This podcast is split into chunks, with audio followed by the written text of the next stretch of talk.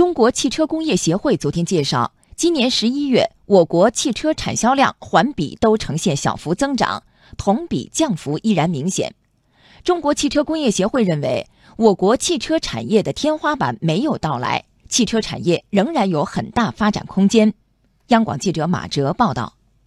中国汽车工业协会介绍，今年十一月，我国汽车生产二百四十九点八万辆，环比增长百分之七，同比下降约百分之十九。在销售方面，十一月份销售约二百五十四点八万辆，环比增长百分之七，但同比下降约百分之十四。商用车成为今年我国汽车产销的一个亮点，尤其是货车是近几年的最高水平。从今年一到十一月的累计数据看，我国汽车产量两千五百三十二点五万辆，同比下降百分之二点五九；销售两千五百四十一点九七万辆，同比下降百分之一点六五。这意味着，今年一到十一月，全国汽车产销同比继续呈现下降趋势，降幅比一到十月份有所扩大。中国汽车工业协会副秘书长施建华表示，明年我国汽车产业整体将平稳发展。中国的汽车产业还没有到天花板，我们还有很大的空间，我们还有刚性需求，我们应该提高产品的性价比、价值。即使我们数量上不增长了，但是我们能够效益上增长，单体的价值增长了。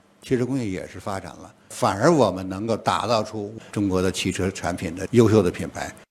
今年一到十一月份，我国新能源汽车产销分别完成一百零五点三五万辆和一百零二点九八万辆，比上年同期分别增长百分之六十三点六和百分之六十八。预计全年我国新能源汽车的产销规模将达到一百二十万辆。施建华认为，明年我国新能源车仍将保持高速增长。